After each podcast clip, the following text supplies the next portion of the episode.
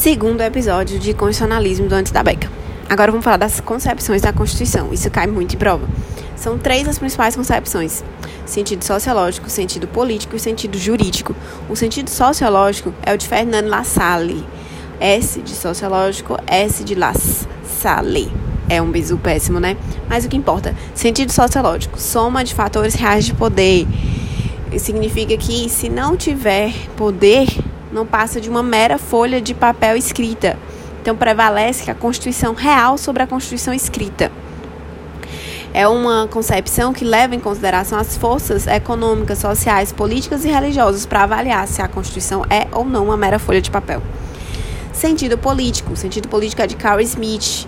Significa uma teoria da Constituição de 1920. A Constituição ela é diferente da lei constitucional ou seja, é um produto da vontade do povo titular constituinte, que tem uma vontade decisionista, vai decidir o que é que é mais importante para estar na Constituição. Por isso a Constituição é aquela decisão política fundamental. Decisão política fundamental são as palavras-chave do sentido político. O que não for decisão política fundamental não vai passar apenas de uma lei constitucional. Está na Constituição, mas é como se fosse apenas uma lei e não a Constituição em si. Então, guarda relação com a classificação das normas em materialmente constitucionais e formalmente constitucionais. E, por fim, o sentido jurídico de Hans Kelsen vai tratar da teoria pura do direito. A norma no sentido jurídico, norma jurídica pura, norma hipotética fundamental, trata do escalonamento hierárquico das normas. Nesse sentido, ele vai ser subdividido em dois: o sentido lógico jurídico e o sentido jurídico positivo. Lógico jurídico, jurídico positivo.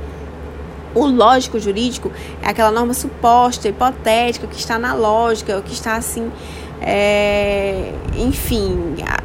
Já jurídico positivo, não. P de positivo, de norma posta, é aquilo que está posto, aquilo que a gente pega, palpável, está escrito, por exemplo.